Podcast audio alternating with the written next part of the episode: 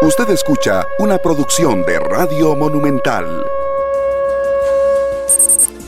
Interamericano de Desarrollo para analizar el caso del atraso en la obra y qué va a pasar. Noticia importante para esa zona. También para los abogados y los que no son abogados, tenemos una gran audiencia de abogados y notarios en el programa, grande, grande, grande. Vamos a hablarles de que eh, a partir del 3 de julio, el sistema de ventanilla digital del Registro Nacional, a través de él, obtendrán su título de propiedad en forma digital todas las personas que inscriban el bien inmueble. ¿De qué se trata? Vamos a conocer más en el programa. Y la Corte Interamericana de Derechos Humanos exigió a Nicaragua liberar inmediatamente a Monseñor Rolando Álvarez, obispo de Matagalpa, encarcelado y condenado a 26 años de prisión por menoscabo a la integridad nacional. Álvarez fue condenado el 10 de febrero tras rechazar un día antes de su sentencia marcharse a Estados Unidos junto a 222 presos políticos encarcelados y expulsados de su país. Bien, esto es lo que tenemos para compartir con ustedes esta mañana. Nada más a la espera de que me confirmen que nuestro primer invitado está listo para participar con nosotros. Buenos días, aquí los saludo a don Oscar por medio del teléfono, del WhatsApp, y eso significa que tendríamos listo a un Oscar para empezar. Estoy a la espera de que hoy tenemos a una nueva compañera a cargo, si no me equivoco, está Jocelyn, que por favor me confirme si ya lo tenemos listo. Ya parece que nos van a, a confirmar para poder conversar con él. Bueno, porque esa fue una noticia importante, sin duda alguna. Finalmente, eh, luego de lo que fue el cierre del diario extra y lo que preocupó a muchísimos sectores del país, cuando se cierra un medio de comunicación se preocupan los sectores del país muchísimo, los costarricenses se preocupan, pero cuando se logra la reapertura o aparece un medio nuevo, sin duda alguna que eso es una alegría también, porque tiene que ver directamente con la libertad de expresión, porque tiene que ver con la libertad de prensa, porque tiene que ver con eh, informar el derecho que tienen los costarricenses de estar informados de la mejor manera posible y los derechos que tenemos los medios de poder informar a los costarricenses sobre el tema. Así que los saludo. Muy buenos días a don Oscar Gutiérrez Lagner. Don Oscar, buenos días. Don Oscar, si me escucha bien, quiero contarle que tenemos un problemita con el audio de la radio, pero que están resolviendo nuestros técnicos para poder eh, eh, que usted me escuche bien y que todos estemos enterados. Está Radio Monumental fuera del aire, pero estamos con Canal 2 y estamos con Facebook Live transmitiéndoles a todos ustedes en espera de que nuestros técnicos informen que la radio volvió al aire y que estamos en capacidad de poder hacer el programa normalmente por todos los medios que lo hacemos. Eh, no tengo retorno, Miguel, nada más para que sepas, pero sí, estamos listos, don Oscar y yo. Vuelvo a saludar a don Oscar. Buenos días, don Oscar. Don Oscar, pues eh, contentos y agradecidos de que nos atienda para poder contarle a Costa Rica un poquito más de quiénes son los que eh, están ahora al frente del, grupo del grupo extra. Eh, yo, yo, yo no lo escucho muy bien, necesito que usted me confirme que me está escuchando a mí, o sea, disculpe el inconveniente técnico que tenemos esta mañana. Perfecto, usted me escucha, estamos en orden también. Comencemos por el principio. Eh, usted ayer se presentó, eh, le dijo al país que se hacía cargo, contó algunas cosas que quiero que nos cuente esta mañana, pero para comenzar, que esto es importante, la gente quiere conocer qué es Transcomer y cuál es su actividad principal. Don Oscar, ya que usted se presenta como empresario del sector inmobiliario y financiero y referido también a la actividad de Transcomer. ¿Qué es Transcomer? Eh, Transcomer es un puesto de bolsa en la Bolsa de Comercio. Eh, la Bolsa de Comercio, Doña Amelia, fue fundada en 1992 como Volpro, Bolsa de Productos Agropecuarios. Es una, una bolsa de materias primas que complementa en el área bursátil la bolsa de valores. En la bolsa de valores se transan títulos, valores y bonos. En la bolsa de comercio, eh, que originalmente se llamaba Volpro, cambió su nombre hace unos 22 años más o menos, se transa todo lo que no son títulos, valores. Eh, y Transcomer es un puesto en esta bolsa desde hace 20 años. Este año cumplimos 20 eh, años de, de, operar en la bolsa. ¿Sí me escucha, perdón, doña Amelia? Aló, don Oscar. doña Amelia, yo sí le escucho, pero me parece que usted no me escucha. ¿Me, puede escuchar? ¿Sí? ¿Me escucha? No, yo no lo escucho.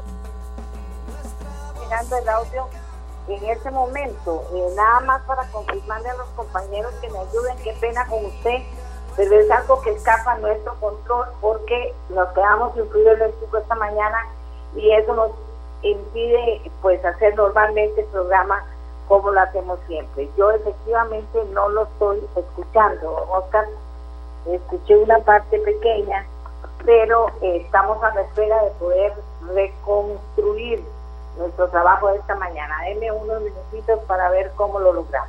Bueno, ahora lo vamos a intentar de nuevo, don Oscar. Yo espero que no tengamos problema y que podamos eh, trabajar normalmente. Nos contaba usted qué es Transcomer. Volvamos otra vez con el tema. ¿Qué es Transcomer? Nos contaba usted qué es Transcomer. ¿Amelia? Volvamos otra vez con... Sí, señor. Uh, ok. Bueno, el Transcomer es un puesto en la Bolsa de Comercio eh, la Bolsa de Comercio fue fundada en 1992, eh, originalmente como Volpro, la Bolsa de Productos Agropecuarios.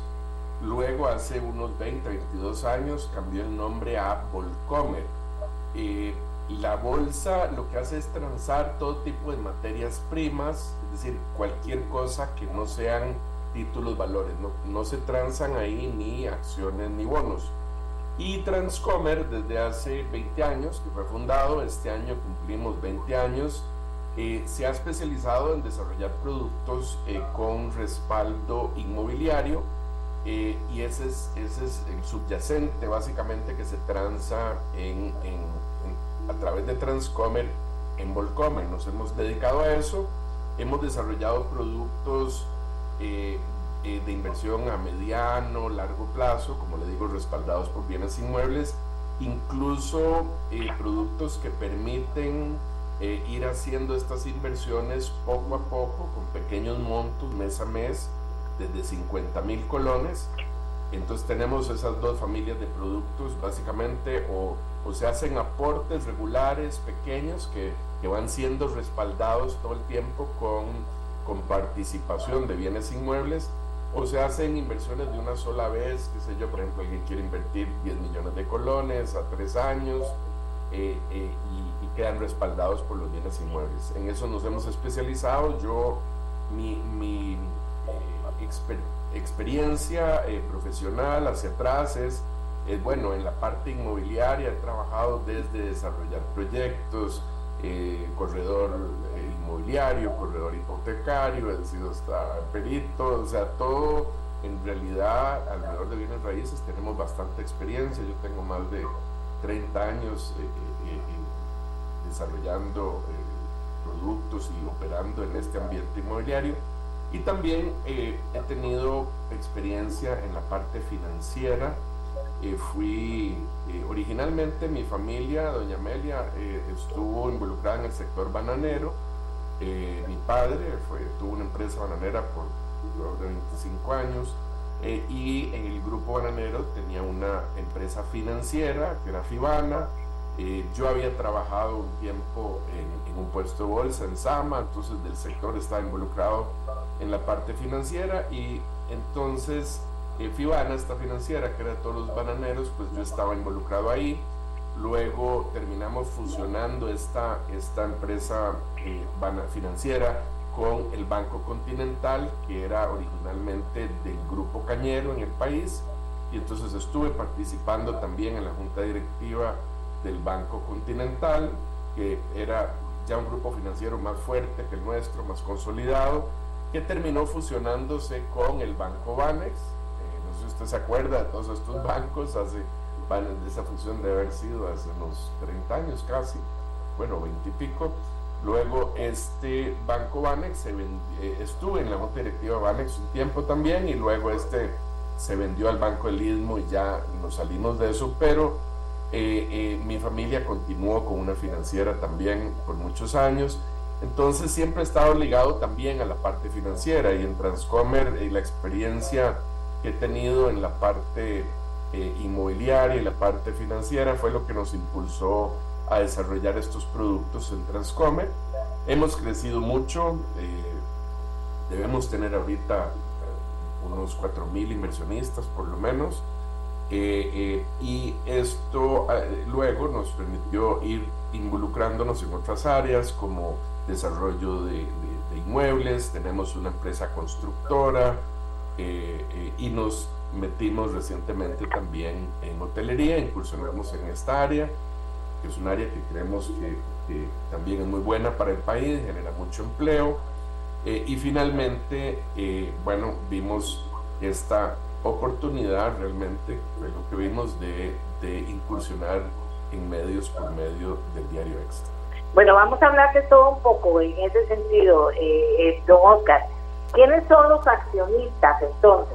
¿Por qué se interesó entonces usted en un medio de comunicación, don Oscar? Bueno, yo mencionaba en, la reunión de prensa ayer eh, que sí eh, me parecía una tragedia cuando se anunció que el diario Extra cerraba. Eh, no estábamos activamente buscando meternos en, esta, en este campo, realmente. Lo que nosotros vimos es, pero lo que vimos es que si el diario Extra venía atendiendo una necesidad importantísima en el país, una, una, necesidad de informar al la gran mayoría de la población del país eh, y que eso se perdiera, eh, me parecía que no debía ser, digamos, no solo desde el punto de vista de negocio, incluso sentía alguna responsabilidad cívica al respecto, me parecía que por el bien de Costa Rica es importante, era importante que se manteniera esta voz, pero claro, tampoco iba a ser eso suficiente motivación realmente para que nosotros nos metiéramos a, comprar un medio como el Diario Extra. Eh, desde el punto de vista puramente de negocio, nosotros vimos, bueno, es que eh, esta necesidad va a quedar desatendida. Eh, ¿Y quién va a venir a suplir esa necesidad? el hecho de que, de que el medio pudiera estar teniendo algún tipo de dificultad financiera y tal, no implica que esa necesidad sigue ahí quién la iba a sustituir. Entonces empezamos a ver eh, que eh, eh, nosotros podíamos venir y aportar la experiencia que hemos tenido en desarrollo de productos, en el área financiera, en el área de mercadeo, para, para ver cómo podíamos mejorar la, operación del medio para que cumpliera bien esa necesidad. Es decir, la necesidad sigue ahí, iba, iba a quedar un hueco país, eh, sentimos nosotros, eh, de un medio impreso que no iba a estar eh, cumpliendo ese rol.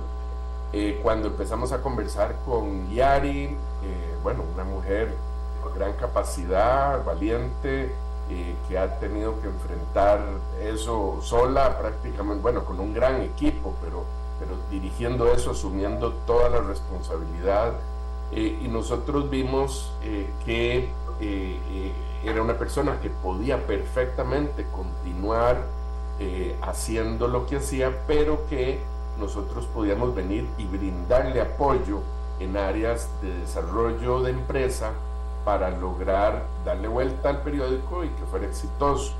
Esa, fue la motivación. Nosotros dijimos, bueno, podemos crear sinergias aquí, podemos apoyarla, eh, mejorar, eh, bueno, una de las cosas puedo decirle que en Transcomer hemos logrado tener eh, un éxito importante es para, para darles solo un ejemplo, una idea de cosas, nosotros, por ejemplo, tenemos alrededor de 100 asesores financieros ofreciendo nuestros productos. El diario Extra tenía tres vendedores. Yo ahí mismo dije, bueno, no, es que esto, hay una visión distinta aquí de cómo mercadear. Esto, esto necesita una fuerza de ventas, por ejemplo. Entonces ahí, ahí inmediatamente yo encontré una, una oportunidad de mejora que no tiene nada que ver con meterse en la operación del periódico, en la operación este, eh, eh, en la producción, eh, inmediatamente podría ayudarnos a, venir a, mejorar el medio. Eso, es solo un ejemplo, doña Amelia, de cosas que se podrían hacer.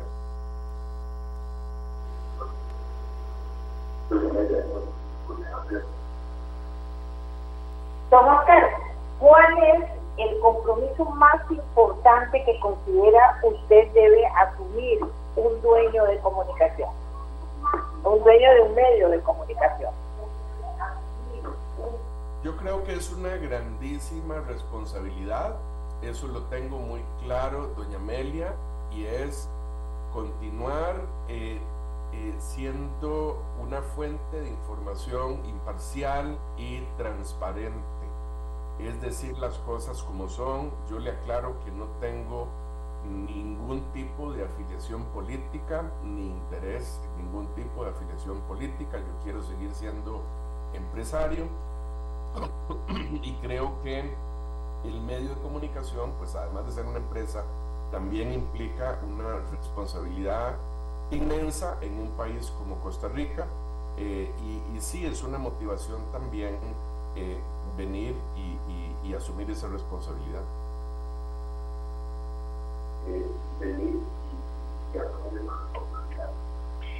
¿Seguirá la línea editorial que traía eh, el grupo extra? Sí, esa es la respuesta directa y corta. Sí, esa es la respuesta directa y corta. Algunos sectores han criticado que el diario es amarillista en su cobertura de tragedias y sucesos ¿Espera un cambio en ese sentido?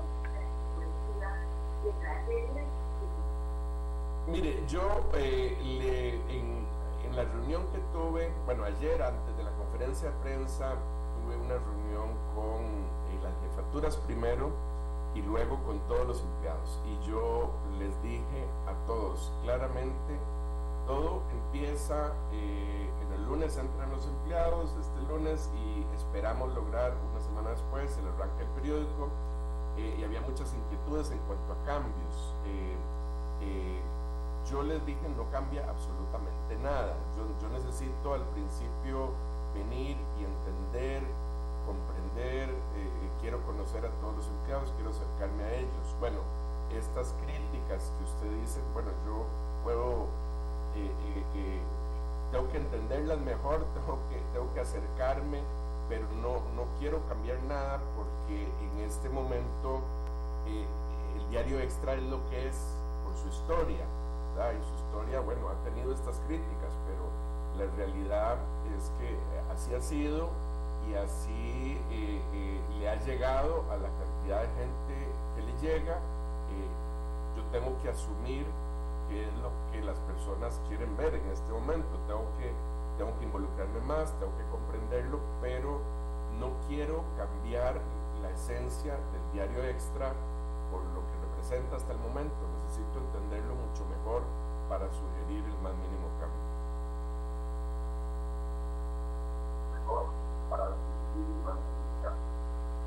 ¿Qué piensa de los ataques que ha hecho el presidente Chávez a la prensa?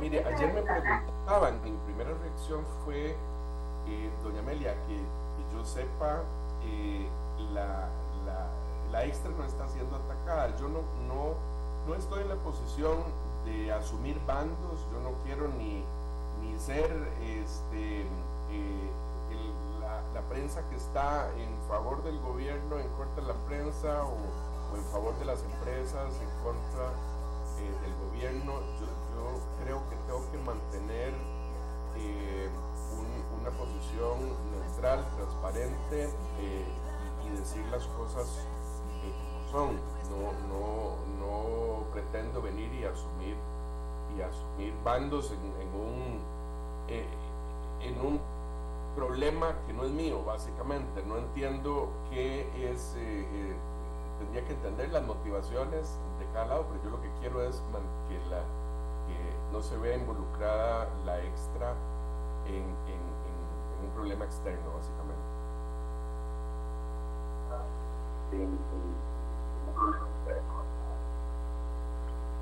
¿Cuál es el principal reto que cree que tiene el grupo extra?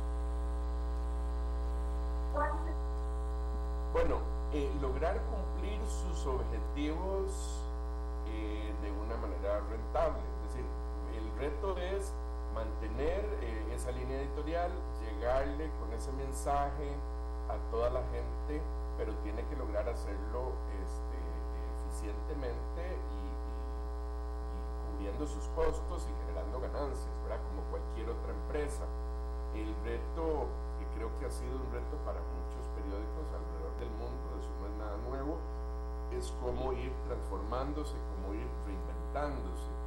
Eh, honestamente ese reto no, me, no me asusta tanto porque yo lo que me motiva a pensar que eso se va a resolver es precisamente que la necesidad está ahí, la necesidad de información está ahí y la gente quiere seguirla teniendo. Esto no se va a resolver con una búsqueda en Google o en Facebook. Es decir, si, si la forma en que las noticias le están llegando al público en este momento no están siendo eficientes, rentables desde el punto de vista económico, bueno, hay que ir haciendo esa transformación a los medios digitales, pero hay que ir buscando eh, sostener la distribución del periódico físico por todo el tiempo que se pueda. La realidad es que en este momento, de acuerdo a los números que nosotros vimos, eh, bien en general el tema financiero está duro y hay que complementarlo, el, el periódico contribuye económicamente, es decir, la venta del periódico genera más que su costo directo de producción desde el punto de vista financiero, entonces vale la pena mantenerlo. Entonces, eh, el reto es, bueno, cómo sostenemos la parte de producción impresa, eh, levantamos la distribución, este, vendemos publicidad eh, y vamos transformando, vamos desarrollando los medios digitales para atender esa misma población con el mismo mensaje y resolviendo la misma necesidad.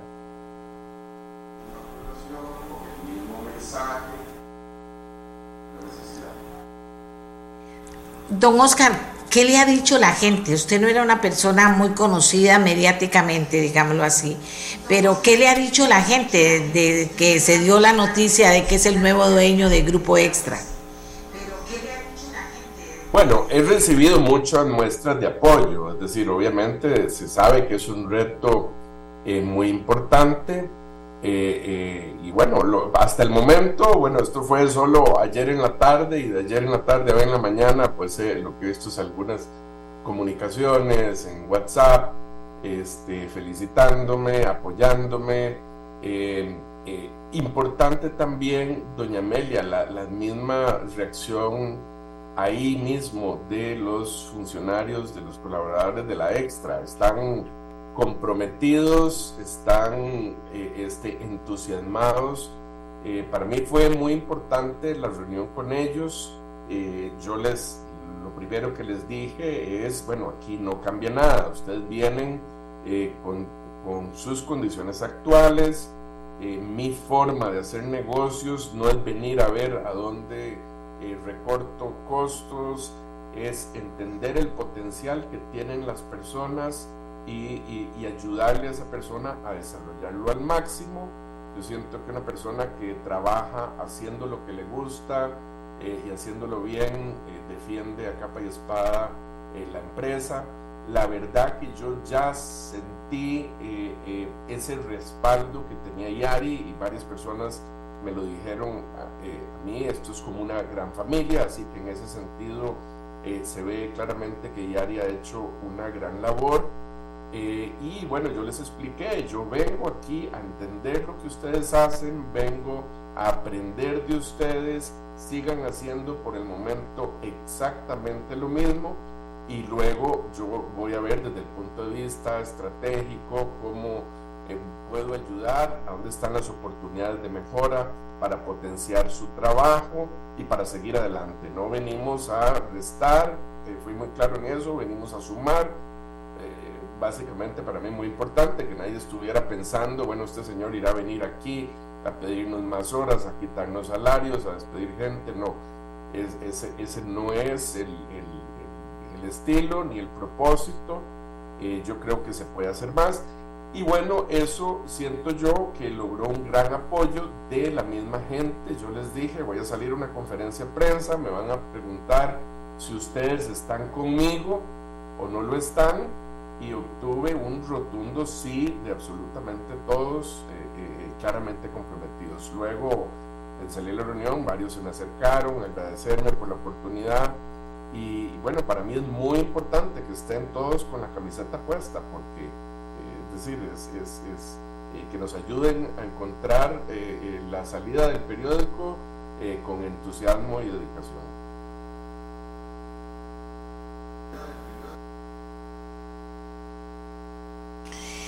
Comienzan el próximo lunes entonces. Sí, señora, el, el lunes empieza.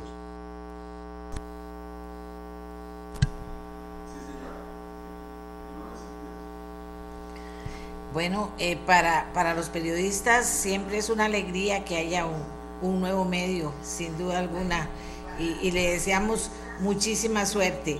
Mucha gente me está escribiendo al programa, eh, que por dicha ya pudimos estar eh, completamente al aire con todos, preguntándome si puede dar algún detalle de la negociación, si usted cree que puede o si quiere dar algún detalle de la negociación.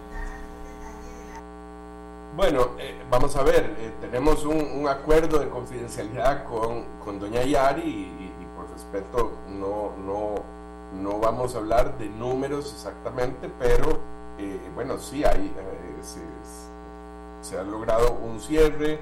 importante para mí era que ella se quedara con nosotros y nos siguiera apoyando en, este proceso lo que sí se dijo y, está claro es que no estamos adquiriendo los edificios, estamos adquiriendo el diario, eh, la televisión, la radio, eh, sus sitios web, las marcas, todo básicamente menos los edificios, eso es lo que le podía comentar.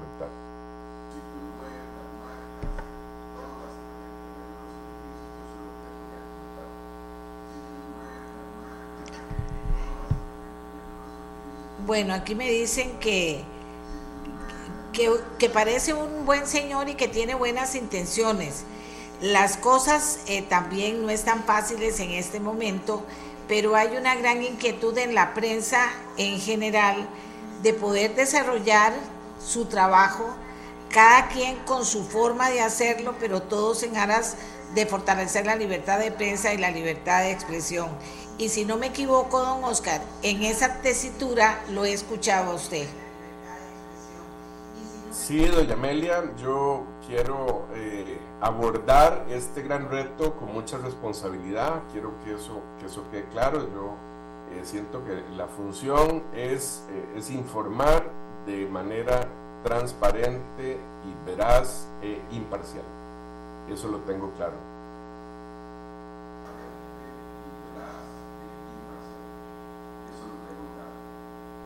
Y ahora para terminar, se lo debería haber preguntado al principio, usted dice que es un empresario, ya presentó a Transcomer. ¿Quién es don Oscar? ¿Quién es ese empresario? Eh, bueno, yo eh, soy eh, casado, este año cumplo 27 años de casado, una sola vez, tengo dos maravillosos hijos, eh, yo estudié, bueno, por las vueltas de la vida, en realidad yo lo que estudié fue computación eh, eh, en Estados Unidos, allá en 1984, salí a la universidad en el 88, vine y trabajé en realidad como director de cómputo en Sama, esa fue la razón por la que yo entré un poco a la parte financiera inicialmente, Eh, pero la función ahí era más administrativa, yo en el fondo eh, me inclinaba más por el área científica, doña Amelia eh, me, me, hace un poco de gracia, ahora está muy de moda el tema de la inteligencia artificial. Y yo decía, pero esto no es nada nuevo, yo lo estudié hace 30 años, ¿verdad? La interpretación del lenguaje y todo eso, por supuesto que se ha desarrollado más, pero bueno, luego de eso, eh, entonces me fui involucrando en la parte financiera, me gustaba la parte inmobiliaria y al final terminé trabajando en, en otras cosas. Soy una persona dedicada a mi familia, me gusta el trabajo, me gusta crear, honestamente. Eh, yo siento que el dinero eh, es la oportunidad que tiene uno de hacer empresa, de hacer cosas nuevas. Cuando se hace una empresa, eh, se beneficia empleados, se beneficia proveedores, se beneficia clientes, se beneficia el gobierno y la verdad que el empresario, aunque no lo crean muchos, muchas veces es el que queda de último eh, y, más bien ese dinero que le queda, si uno lo utiliza para invertir en más empresas, pues lo que están es beneficiando a todos esos otros sectores participantes y al crecimiento del país y yo me siento muy orgulloso, la verdad, de ser empresario y creo que es eh, una gran contribución al país dar trabajo.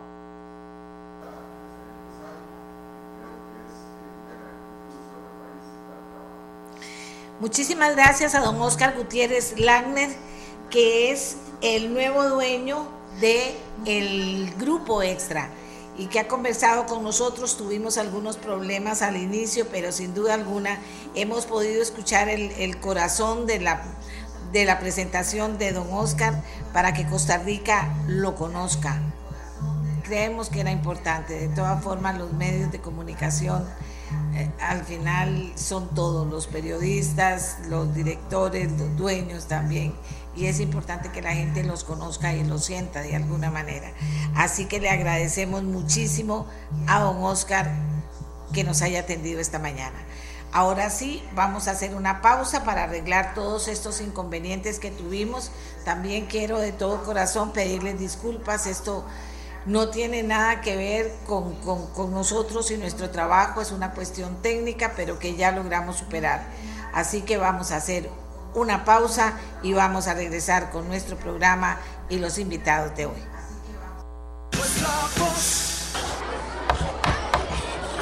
Vos escuchás una clase. Nosotros escuchamos las voces de miles de niñas y niños que reciben una mejor educación y desarrollo integral desde la primera infancia. En UNICEF trabajamos con el MEP y la red CUDI para lograr el cumplimiento de los derechos de todas las niñas, niños y adolescentes. Hacete socio de UNICEF Costa Rica en www.unicef.org diagonal Costa Rica. El nuevo Honor Magic 5 Pro llegó a monje y a tiendamonje.com con el Honor Magic 5 Pro, congela imágenes al instante con su sistema de cámara Falcon. Aprovecha sus 12 GB de memoria RAM y 512 GB de almacenamiento. Además, optimiza cada tarea con su potente procesador. Adquirí el nuevo Honor Magic 5 Pro en Tienda Monje y en tiendamonje.com.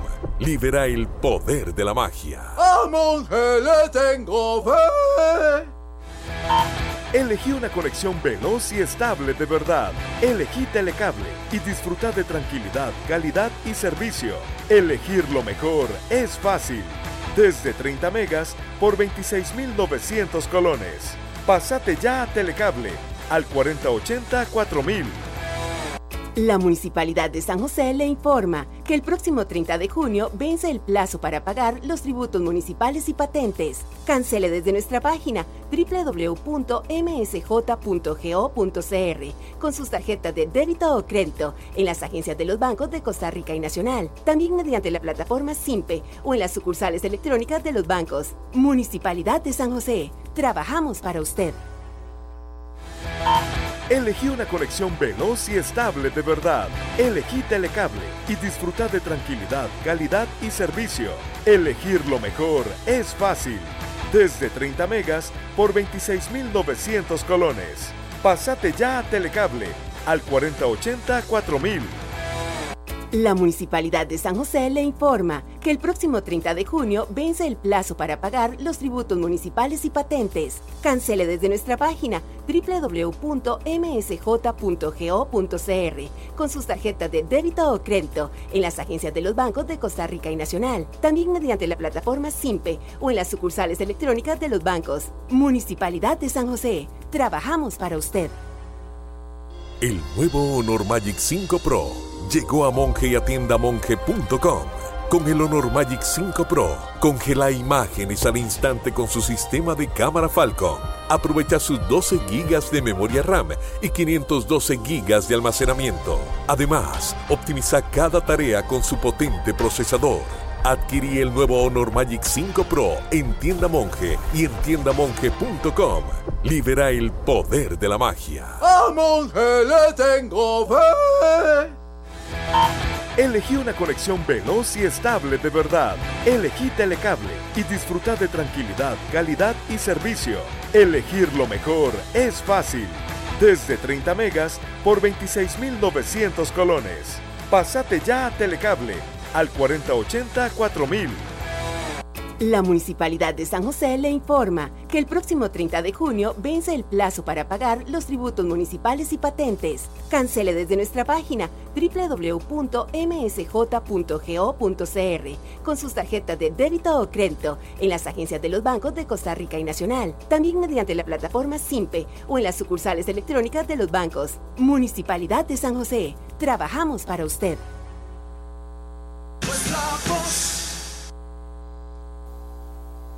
Amigos y amigas, de nuevo,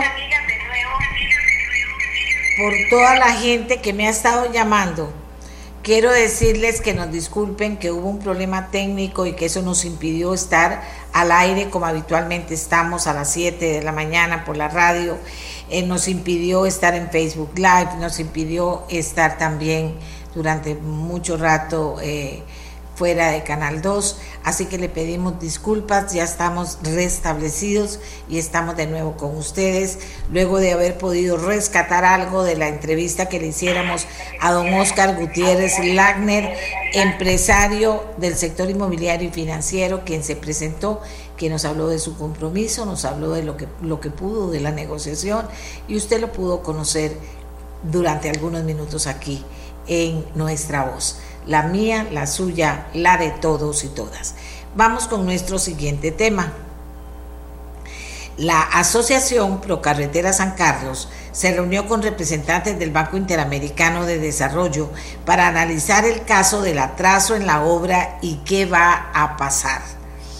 Don Rafael Solís es el presidente de la Asociación Procarretera San Carlos y estuvo en esta reunión y él nos cuenta a todos, pero básicamente a los sancarleños que están ya desesperados y molestos de que no se logra cerrar este proyecto. Don Rafael, muy buenos días, adelante. Sí, muy buenos días, doña Amelia, a toda su audiencia. Este, sí, claro, el día de ayer tuvimos una reunión con, con los personeros del BID. Este, bueno, eh, salimos satisfechos eh, por parte de, de las declaraciones de la gerencia del banco.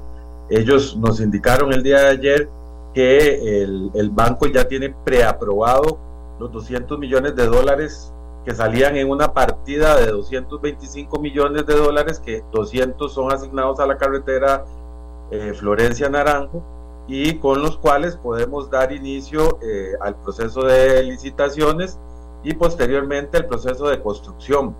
Eh, en realidad nos, sentimos satisfechos porque vimos eh, un buen compromiso de parte del banco. Eh, dijeron que en la parte de, la gerencia del Banco de Estados Unidos, que ellos están totalmente comprometidos con este proyecto, que le están dando el 100% de apoyo para que este proyecto se pueda concretar. Y bueno, por esa parte nos sentimos un poquito aliviados porque esto es apenas una primera parte, ¿verdad? De esos desembolsos porque como supimos en las declaraciones del viceministro Efraín Celedón hace el 16 de junio en la municipalidad de San Carlos, pues nos trajo un poco de, malas noticias, eh, diciendo que el, el, proyecto se iba a encarecer más, que iba a pasar la contrapartida que tiene que dar el Estado eh, de 110 millones iba a pasar a, 140 millones de dólares, lo cual causó malestar entre la ciudadanía aquí en San Carlos y, posteriormente también nos pasaron a comunicar que el proyecto se iba a trazar del, del 26, del, de más o menos de mediados de el 26 del año 26 a eh, mediados del año 27 que esas son cosas que nosotros como asociación y con esta lucha que hemos eh, tenido y que ya llevamos más de 50 años esperando esta carretera, pues nos cayó como un balde de agua fría porque por supuesto nosotros no aceptamos que esto se alargue más, sabemos que cada día que el proyecto se alarga más, se encarece, los costos se incrementan, los problemas eh, salen todos los días, nuevos problemas eh, en este proyecto, entonces no podemos permitir eh, que, la administración se vaya a extender un año más. Nosotros, como hemos eh, oído en declaraciones de prensa que ha dado el señor presidente, eh, el señor presidente ha manifestado varias veces que él está comprometido en terminar este proyecto y que él, como una promesa de campaña, piensa terminar este proyecto, por lo menos lo que es la parte del asfalto, a mediados del 2026 sin incluir la ampliación de los puentes eh, que ya están construidos. Entonces, para nosotros, digamos, es eh, una buena noticia de parte del banco, el compromiso que tiene el banco en este momento, que nos, nos, nos dijo ayer en la reunión, y los cuales los vemos muy comprometidos. Se han realizado una serie de estudios para respaldar todo este proyecto. Ya lo que es la parte de estudios prácticamente ya eh, es una parte que ya se está terminando y Don ahora entregó el, estudio de, de, factibilidad para, para el proyecto, está eh, como en un borrador que se entregó al MOD para que se le dé la revisión y nos lo deberían de estar entregando en los próximos días, eh, próximas dos semanas para nosotros ver los nuevos cronogramas y, y, ver la nueva serie de actividades que van a salir en este, en este estudio de factibilidad de, parte de la empresa IDON. Nosotros como asociación este, tenemos el, el lema de, hasta no ver las cosas, no creemos, ¿verdad? Ya después de 11 administraciones que han pasado, tal vez a veces la gente dice, pero siguen con lo mismo. No, no, no seguimos con lo mismo. Hemos pasado 11 administraciones de las cuales eh, hemos estado frustrados que en estas 11 administraciones no se haya concretado este proyecto y eh, eh, por lo tanto, hasta no ver las obras, como dicen ya los tractores trabajando en la, en la en la zona, como dice el señor presidente, no podemos eh, creer las promesas hasta no ver que eso se, se, concrete. Entonces, nosotros vamos a seguir dando esta presión, este seguimiento, esta fiscalización que le estamos nosotros dando al proyecto, porque los sancaleños se lo merecen, porque el pueblo de San Carlos ha dado un esfuerzo enorme. Esto se paga con creces, este proyecto va a traer este, demasiado, demasiado al, al, país. O sea, esto es un proyecto país. La gente dice, es que la carretera de San Carlos, pero en realidad esto es un proyecto país. Recordemos que con las nuevas carreteras y el puente este, en el San Juan y todas estas, e, estas obras, esto va a ser prácticamente un, un, canal seco. Entonces, esto va a traer un montón de rentabilidad. Recordemos que San Carlos es la zona más productiva, el cantón más productivo de este país eh, con creces vamos a pagar esa carretera de vuelta eh, eh, a los costarricenses y yo creo que ya es hora y nos lo merecemos de que este proyecto de verdad se concluya de una vez por todas. Es, es necesario para, para que este proyecto que tiene un avance en la parte central de casi un, un, un 75% y, y, que tiene ya la punta norte terminada gracias a, la, la, la, gran labor que ha realizado la Asociación Pro Carretera y el otro proyecto que está por, por arrancar, que también es un proyecto impulsado por esta asociación, que es la de la Ruta 700 de Sucre, que se une con la Ruta 35, que es nuestra carretera. Entonces, esto ha venido a causar un gran impacto en los ciudadanos de, de, Quesada, aquí, de Ciudad Quesada, a descongestionar la ciudad y, ha aportado mucho. Esta asociación eh, siempre es una asociación que, que, ha venido aportándole a toda la ciudadanía y ayudando, como dicen, este, dando nuestro granito de arena para contribuir con, con, la sociedad y con el país. ¿Qué sigue ahora dentro de esa, de esa ruta que se han marcado ustedes y que dice no damos un paso atrás, aquí seguimos adelante? ¿Qué sigue ahora? Sí, ahora, este, doña Amelia, ahora nosotros planteamos, bueno, en este momento le voy a contar nuestro plan de acción en este momento. La, el próximo jueves tenemos una, una reunión en comisión con la comisión de Alajuela, de los diputados de Alajuela, que nos van a recibir, si Dios quiere, el próximo jueves.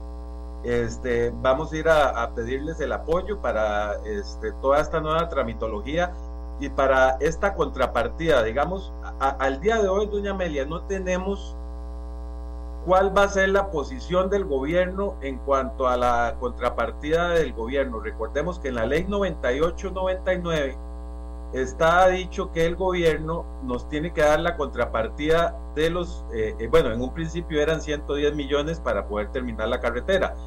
Dada la visita del señor Efraín, nos dimos cuenta de que de esos 110 millones ahora se pasó a 140 millones de dólares. Los, los cuales, bueno, eh, estamos un poquito asustados porque cada día esto se incrementa más de precio y no sabemos al final de cuentas este, cómo se van a, a, conseguir estos recursos de parte del Estado, ya que eh, Hacienda ha manifestado eh, en los últimos meses que, que, no tienen plata y que, que, la, la, situación del gobierno es, es complicada en la parte de recursos. Entonces, nosotros sí estamos preocupados eh, de, ver cuál va a ser la posición del gobierno para conseguir estos dineros y que además esta posición del gobierno tiene que este, aclarársele al PIB para que el PIB al final nos gire estos 200 millones de dólares que los estaría girando a finales de este año. Entonces es, es parte de, digamos, de todo el proceso. Después de esta reunión con, con los diputados, nosotros hicimos una solicitud eh, eh, al señor presidente para hacer una mesa de trabajo con todos los involucrados, en este caso este, el MOB, planificación, Hacienda, este, Asamblea Legislativa, para poder ver de qué manera se van a conseguir estos recursos, porque esto significa que si eh, se giran estos 200 millones de dólares y al final de cuentas no, no hay una ruta, una, una ruta fija de parte del gobierno de cómo conseguir este otro dinero, de el, el, proyecto va a quedar a medias y eso, por supuesto, que nosotros como asociación no vamos a permitir que, que eso, eso quede votado o quede a medias. O sea, eso sería este, inaceptable desde cualquier punto de vista. Entonces, nuestro trabajo va a seguir eh, eh, siendo hacer presión a esta administración, que es la que está llevando actualmente este proceso. Eh, nosotros exigimos este, que parte del MOB haya más compromiso, haya más esfuerzo, eh, eh, más trabajo de parte de ellos, porque eh, en este momento, digamos, la unidad ejecutora, que es la que es la vértebra para que este proceso de, de, la carretera se vaya dando, digamos, la, la cabeza de esta unidad ejecutora había renunciado hace como dos meses y resto, y en este momento todavía no tenemos un sustituto. Ellos hablaron el día de ayer que posiblemente en los próximos 15 días iban a tener un sustituto para esta persona que es la que va a liderar la nueva unidad ejecutora para que lidere el proyecto. Entonces nosotros sí le exigimos al MOP que tenga una unidad ejecutora con, eh, eh, con profesionales que puedan hacerse cargo de este proyecto, que ha sido un proyecto que ha tenido muchos problemas geológicos, ha tenido muchos problemas este, en la parte de las expropiaciones, que ese es otro tema que para nosotros es vital.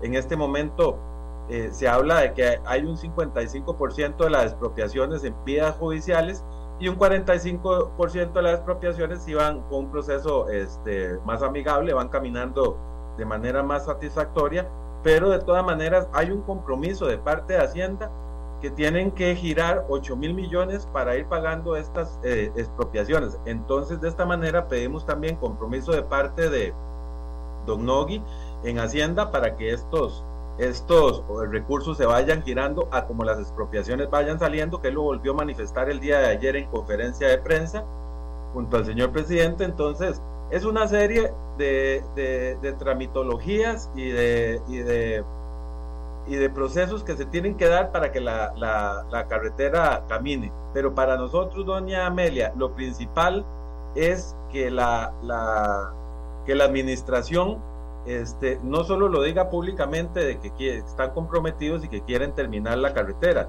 sino que lo, lo, lo, compensen con hechos. O sea, nosotros queremos ver que las cosas, que el cronograma que ellos mismos fijaron se vaya cumpliendo con las fechas, que no haya atrasos, este, que de verdad eh, el señor presidente eh, eh, se comprometa a que en el MOP, que es el, el, el que está haciendo toda esta tramitología, eh, se agilicen los procesos, haya más fluidez en los procesos. De lo contrario, digamos, sería casi imposible este, para que este proyecto esté a mediados del 2026. Todo depende mucho de la voluntad política que tenga el señor presidente y, sus colaboradores para nosotros poder ver la realidad de este proyecto. En realidad, nosotros necesitamos eh, ese compromiso, pero no solo que se diga, como dicen, de la boca para afuera, sino que de verdad se, se, dé con acciones específicas para nosotros poder tener este proyecto concluido. Sí se puede hacer.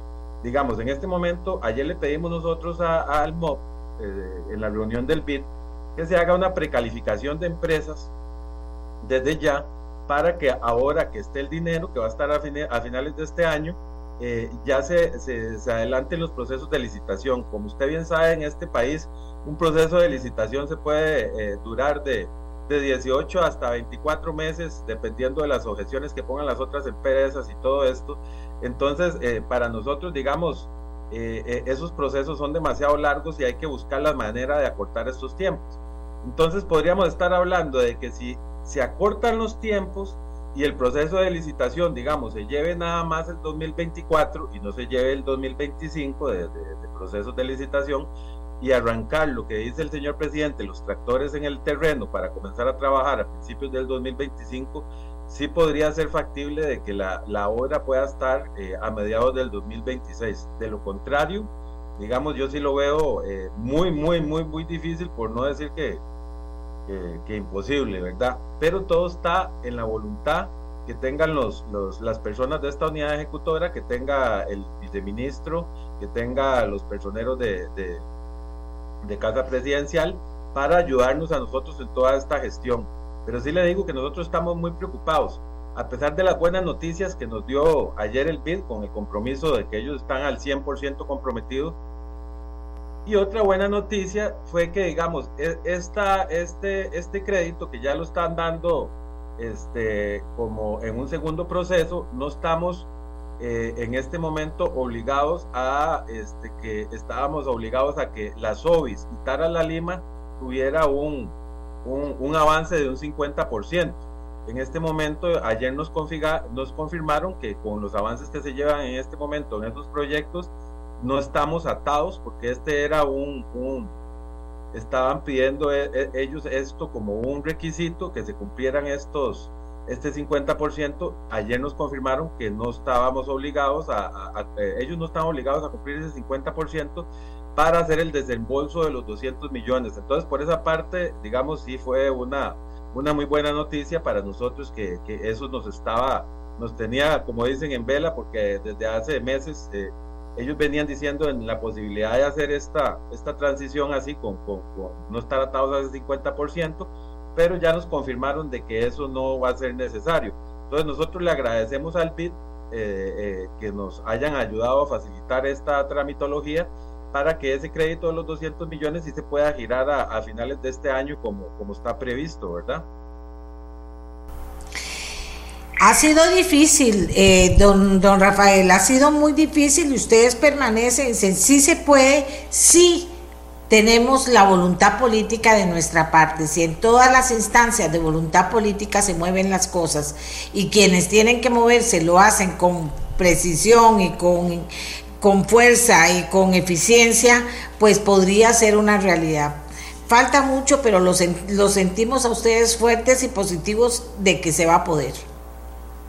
Sí, doña Amelia, nosotros tenemos todos los deseos. Yo le voy a contar así una pequeñita historia así muy rápidamente.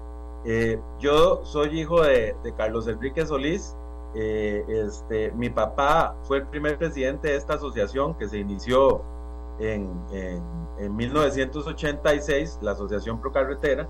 Y entonces, este, digamos, esto ha sido una lucha que yo conozco desde que estoy en la escuela. Parece mentira y parece como, como uno dice, qué, barbaridad, tantos años que han pasado y, no, se ha, no se ha visto la, eh, la, luz en este proyecto.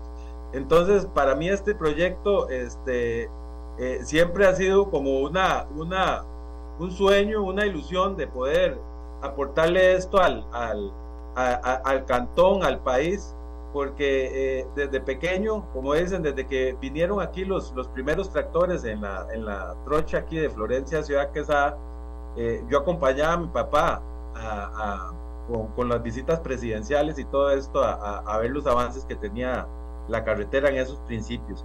Entonces, esto para mí, como dicen, es, es, un proyecto de vida porque lo conozco desde que estoy niño y, ya a estas alturas, como dicen, ya ahora que estoy tomando la presidencia de la asociación, pues eh, para mí es un aliciente estar, estar liderando esta, esta junta directiva de la Asociación Pro Carretera, que, que está conformada por un montón de personas este, muy buenas de este cantón que les gusta aportar y que les gusta venir a, ayudar para hacer un cambio en el país y, en nuestra manera de vida, porque yo le digo una cosa doña Amelia, eh, los que nos toca viajar por esta carretera, como el día de ayer que tuvimos esa reunión ahí, yo me fui de mi casa salí a las 3 y 40 de la mañana, porque teníamos esa reunión ahí a las 8 de la mañana en el PIT.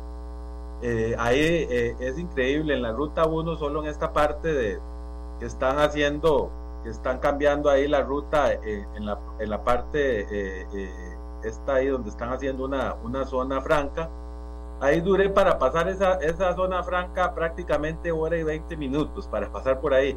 Y ya para poder eh, eh, estar en, en, Escazú, que, teníamos la reunión, ya llegué prácticamente a las 7 y 20 de la mañana. Entonces es increíble. Eso significa la vida y la muerte en, en, una persona que trasladan del hospital de San Carlos a, un hospital de la zona metropolitana. Entonces, eh, poder bajar esos tiempos, imagínense que si actualmente tuviéramos esa carretera, se hubieran salvado yo no sé cuántas vidas, digamos, si a usted le da, por ejemplo, en este momento un, un, derrame cerebral o eso, usted tiene un tiempo aproximadamente de hora y media para poder salvar su vida, este, si es atendido eh, en uno de los hospitales metropolitanos, porque aquí no pueden hacer ese tipo de atención. Entonces, de, prácticamente uno, que si a uno le da un derrame aquí, casi que está condenado si no, si no tiene una manera aérea, un helicóptero que lo lleve a uno a, a, la GAM, de prácticamente que está condenado a morirse aquí porque por el tiempo que usted va a, durar, aunque vaya en una ambulancia, de está condenado prácticamente a muerte porque no, no, no tiene otra manera de, cómo, de cómo llegar a, la zona metropolitana en este momento de una manera rápida. Con esa carretera vamos a, bajar los tiempos en más de una hora. Entonces, este, de, si usted se va, y la, no, y la principal diferencia es que vamos a ir en una carretera de cuatro carriles, de cuatro carriles, donde el principal problema de nosotros aquí los sancaleños es el montón de camiones que pasan por la zona, que prácticamente cuando uno viene para San Carlos o va para San José, va en una fila de, de 10 a 15 carros detrás de un camión, lo que hace casi imposible poder, poder sobrepasar el camión, ¿verdad? Entonces, son cosas que, eh, que a veces la gente que, que, vive en, las, en la GAM no se da cuenta de lo que sufrimos los que vivimos en zonas rurales, ¿verdad? Entonces, esta, esta carretera va a hacer la diferencia en muchísimas cosas, en muchísimas cosas, y es, digamos, el principal proyecto que hay de la, de la zona de la zona norte y del país, doña Amelia, porque en este momento ese, ese, este proyecto pasó de que iba a costar 300 millones de dólares a costar 340 millones de dólares. Es uno de los proyectos más caros del país en este momento. Y, de, yo creo que no hay un proyecto que, que, que, sea tan caro en este momento, por lo menos de ahora aquí en el país.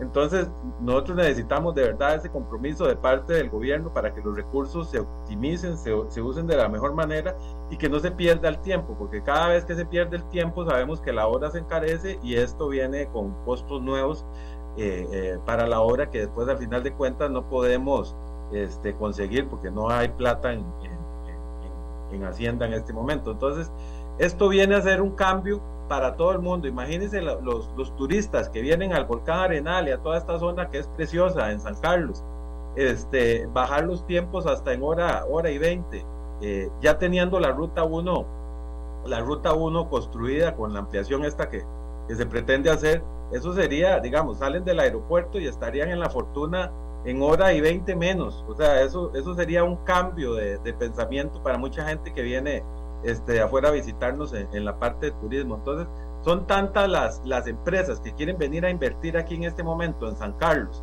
y no lo han hecho porque dicen, cuando esté la carretera San Carlos, entonces vamos y invertimos allá. Entonces, e, esto es una cuestión de que le va a crear nuevos empleos a un montón de gente aquí en el país. Esto va a dinamizar la economía el Producto Interno Bruto del país se va a mejorar. Esto va a tener, como dicen, esta carretera se paga 100 veces sola por todas las, las, este, las mejoras que va a tener para el país. Entonces, yo a veces pienso, y digo yo como, como ciudadano costarricense y, y, y, como sancarleño, eh, como dicen a mucha honra, digo yo, o sea, ¿cómo con los avances que ha tenido esta carretera, eh, la construcción que ya tiene, que en este momento se está deteriorando porque no se le da mantenimiento, cómo las, las administraciones no le dan la importancia que, que necesita esta carretera? Ya esto de que hubiera estado terminado desde hace años. Recordemos que los taiwaneses en su momento este, en el 2005, cuando comenzaron a trabajar aquí, posiblemente ya tuviéramos una carretera, si no fuera porque este, nos cambiaron la carretera por el estadio nacional, ¿verdad? En ese momento, en el 2008. Entonces, de, uno, uno se pone a pensar eh, tantas cosas que va a mejorar eh, la vida de los costarricenses esta carretera y que las administraciones no le den la importancia que se requiere para que este, este proyecto de verdad se concluya.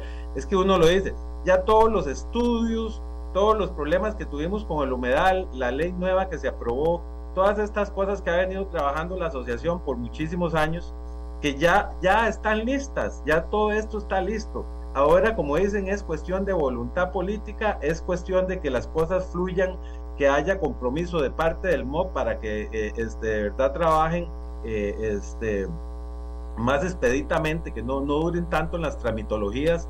Eh, este proyecto si, si, yo sé que si el señor presidente de verdad le pone el empeño que se necesita, este proyecto lo terminan a mediados del 2026 sin ninguna duda, pero todo está en manos del señor presidente y el trabajo que vayan a hacer los, los, los que están involucrados en el proyecto, como, como el MOB, como Hacienda, este, planificación, eh, eh, este, que está involucrado en este momento con el proyecto, si ellos ponen, como dicen, su gota de arena para que esto se, se se haga, yo estoy seguro que este proyecto lo tenemos para mediados del 2026, pero como decía usted, doña, doña Amelia, es cuestión eh, de, voluntad de la gente que, que toma las decisiones, que al final de cuentas nosotros dependemos de esta gente, ¿verdad? Muchas gracias, don Rafael. Vea, lo he dejado que se exprese para que la gente oiga, para que la voluntad política se mueva, para que esto camine porque de verdad que ustedes han trabajado mucho procurándolo, cada vez que le piden algo van y se mueven y lo consiguen. ¿Qué pasa con la gran voluntad, la voluntad política que tiene que apoyarlos para que esto ocurra? En todo sentido, por Dios, o sea, no puede ser que esto siga ocurriendo en Costa Rica y que digamos que somos efectivos y eficientes. ¿Eficientes para qué? Y aquí tiene que ver el Poder Ejecutivo, el Poder Legislativo, el Poder Judicial, o sea, todo el mundo tiene que ver con el tema y las cosas no avanzan como deberían avanzar. Gracias a don Rafael Solís, presidente de la Asociación Pro Carretera San Carlos, que por Dios tiene que terminarse, o sea, ya no podemos seguir esperando más años que esto ocurra y que se deteriore lo que se hizo. O sea, que eso también es un pecado. Bien, nos vamos con otro tema. Muchas gracias.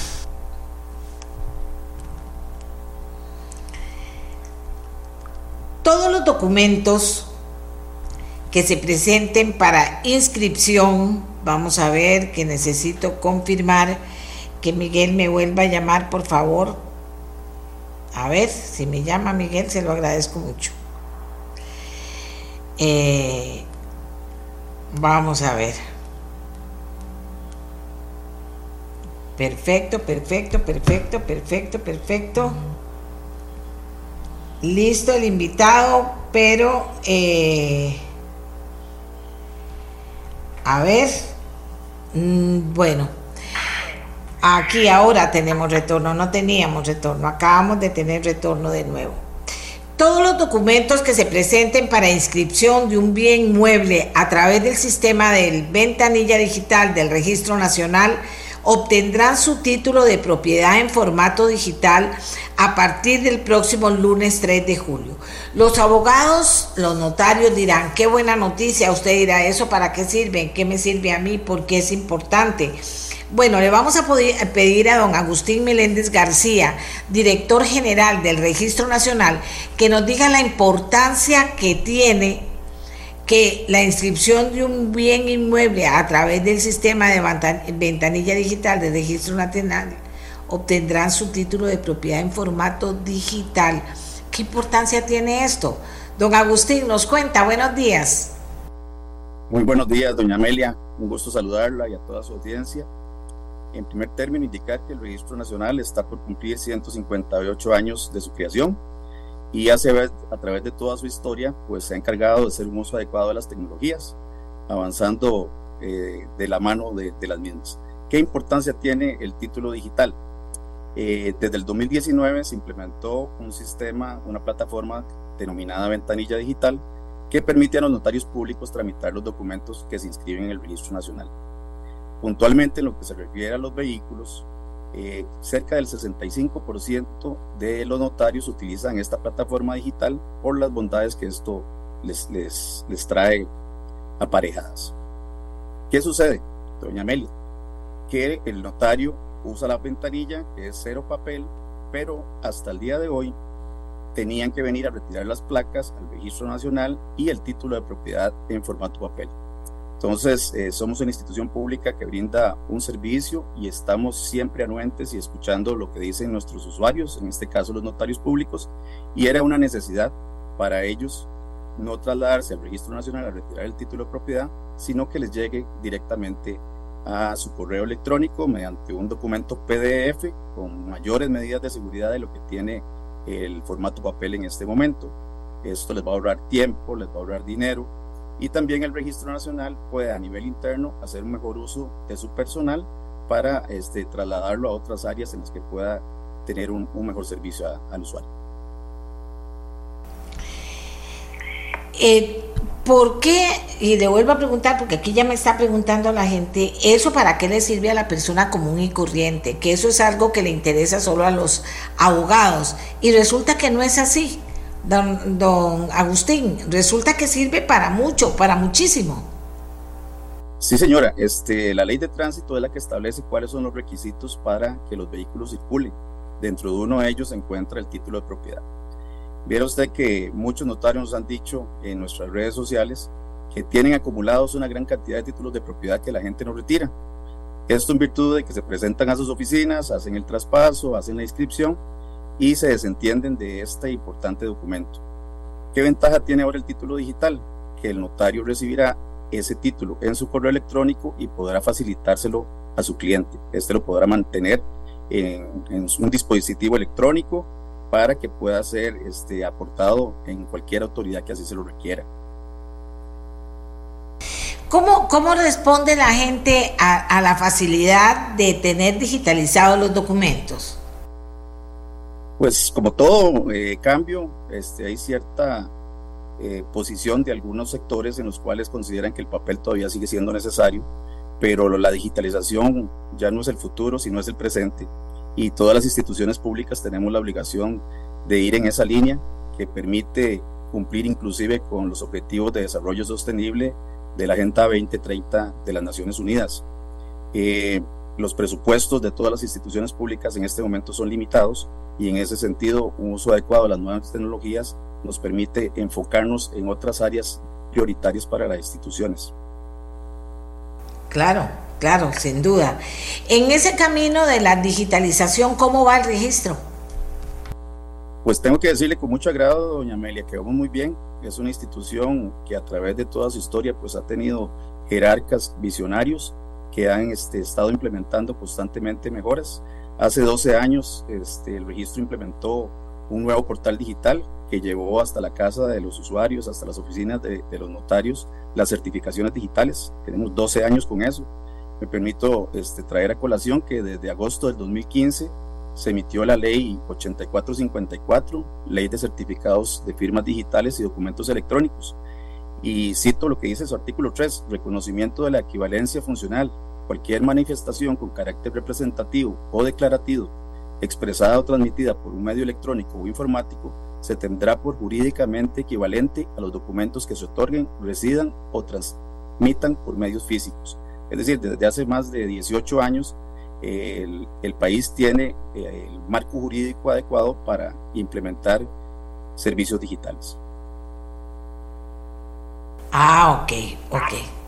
Ahora, eh, dentro de, digamos, de todas las la ruta de trabajo falta mucho todavía y también falta muchas instituciones que estén igual que ustedes caminando rápidamente en, digitalizándose, ¿verdad? Falta, falta mucho. Eh, ¿cómo, ¿Cómo lo ve usted a futuro? ¿Qué tiene que moverse? ¿Por dónde tiene que caminarse? ¿Quiénes tienen que, que ser más proactivos y ir de la mano todos juntos para que este proceso de digitalización sea una realidad y no tan deficiente como en su totalidad termina siendo. Pues yo creo que lo importante aquí es una coordinación interinstitucional. Eh, hay limitaciones eh, presupuestarias que impiden avanzar eh, con la velocidad que, que, que desearíamos. muchas instituciones, por dicha el registro, reitero, ha hecho un uso eficiente a través de la historia de su presupuesto, se ha puesto a la vanguardia en el uso de la, información, de las nuevas tecnologías. Eh, para nadie es un secreto que es muy caro. La inversión que realiza el Registro Nacional en información para custodiar, perdón, y asegurarle a nuestros usuarios eh, que las bases de datos del registro tengan unos niveles de seguridad muy altos, implican un alto costo. No todas las instituciones tienen estas posibilidades pero me permito indicarle un ejemplo claro. Este, el Servicio Civil hace apenas un año emitía todos los certificados de capacitación por medio de, un documento impreso, eh, a través de una gestión que hicimos por medio de nuestro ministro de Seguridad, don Gerald Campos. El Registro Nacional logró por primera vez que todos los certificados de capacitación que, de capacitación que, emite esa institución eh, se emitan en, formato digital. Son avances este, que tal vez para algunos eh, puedan parecer poco, pero la realidad es que así eso vamos. El título de propiedad, doña Amelia, le comento que tiene un costo unitario de 10.22 colones, que es, parece insignificante, ¿verdad? Pero eso va asociado a tinta, a papel, a compañeros que tienen que recibir los documentos, imprimirlos y entregárselos a los usuarios. Entonces, este tipo de innovación, eh, el cambio de lo, de lo que es el papel a lo digital, permite ahorrarnos todos esos recursos y e invertirlos en, en áreas prioritarias para las instituciones. Yo creo que la coordinación es el punto clave acá. Ahora, eh, qué bien que usted lo trae, digamos, a lo más básico, el ahorro de papel, bueno, y tinta, pero el ahorro de papel, que eso nos tiene a todo el planeta comprometido con el ahorro de papel y uno ve que en las instituciones, el otro día estaba, tuve que ir a resolver un tema con mi tarjeta del banco y llego y me paro en el banco a que me lo resuelvan. En el ínterim, a la par mía, había una persona haciendo una, una gestión.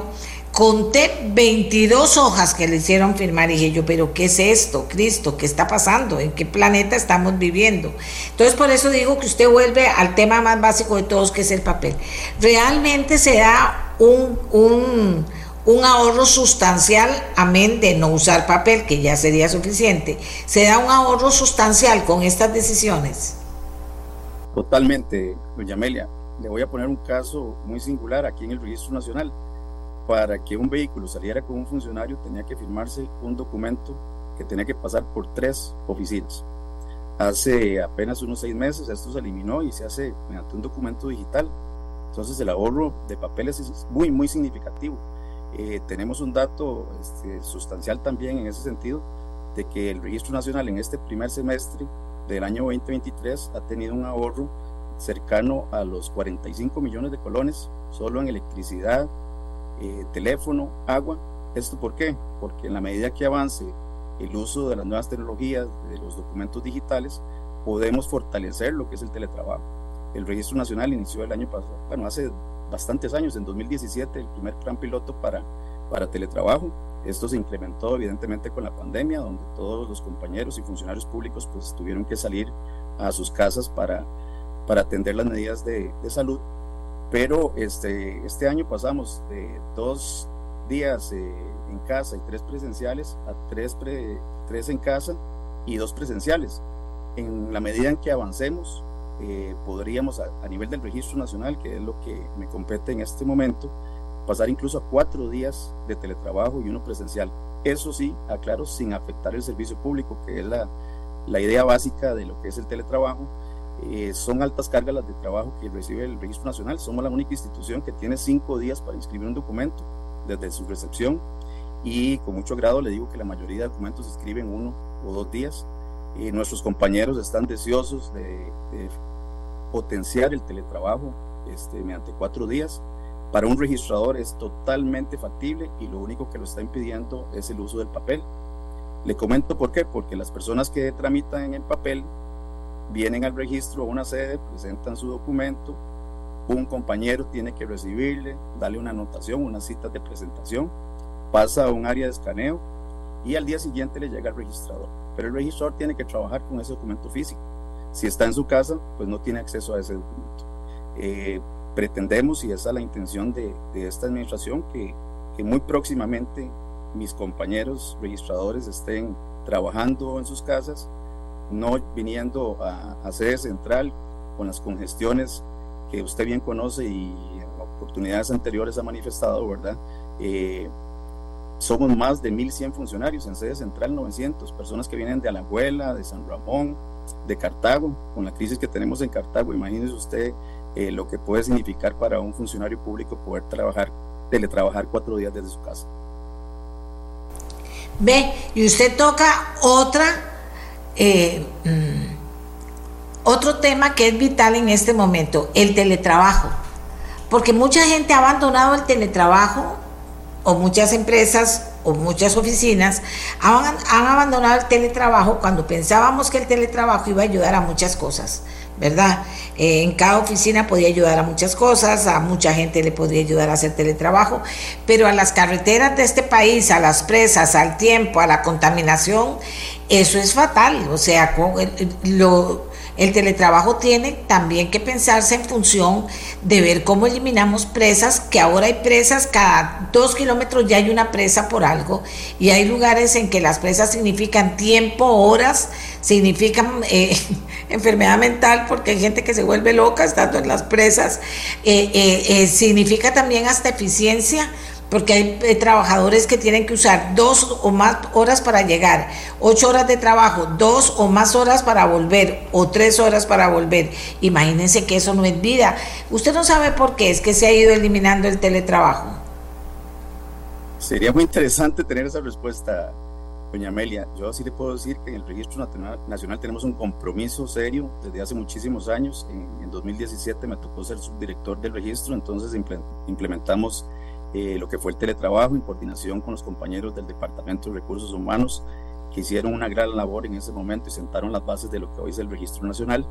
Eh, creo que a nivel de jefaturas eh, hay cierto temor de no tener a la par al compañero que le puede dar una respuesta, que lo puede acompañar en una reunión y es un proceso de evolución, de crecimiento, de madurez. El Registro Nacional creo que es una institución que está muy consolidada en ese sentido Teníamos en nuestro plan estratégico institucional una meta para 2023 de llegar a un 55% de funcionarios teletrabajando.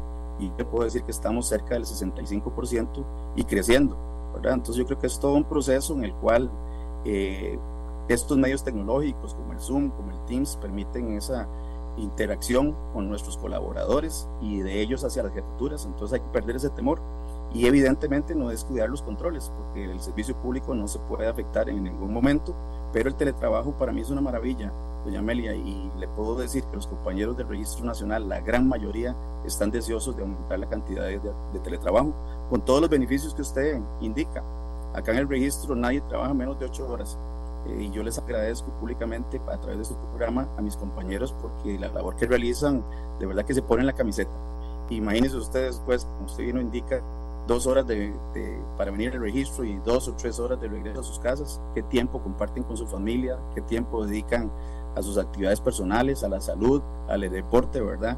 Es muy importante la salud mental en este momento y yo creo que eh, el, gobierno y los jerarcas tienen la obligación de fomentar eh, y potenciar el teletrabajo. Muchas gracias, muchas gracias. La primera vez que entrevistamos al director del registro público, muchas gracias por eh, sus informaciones valiosas, eh, sus explicaciones valiosas también. Y qué dicha que también pude sacar opinión sobre el tema del papel y el tema de, del teletrabajo, que como funcionario público y como líder de una, de una empresa pública, pues sin duda alguna lo conoce muy bien. Así que nos vamos ahora a, una pausa para volver con otro tema, luego de agradecerle a eh, don Agustín Meléndez García, que director general del Registro Nacional. Hacemos una pausa y ya regresamos. La mía, la suya, la de todos y todas. Amigos y amigas, tenemos una información importante, muy importante diría yo, relacionada pues con los derechos humanos, ¿qué va a ser? Y con los derechos humanos en Nicaragua Resulta que la Corte Interamericana de Derechos Humanos exigió ayer a Nicaragua liberar inmediatamente a Monseñor Rolando Álvarez, obispo de Matagalpa, encarcelado y condenado a 26 años de prisión por menoscabo a la integridad nacional.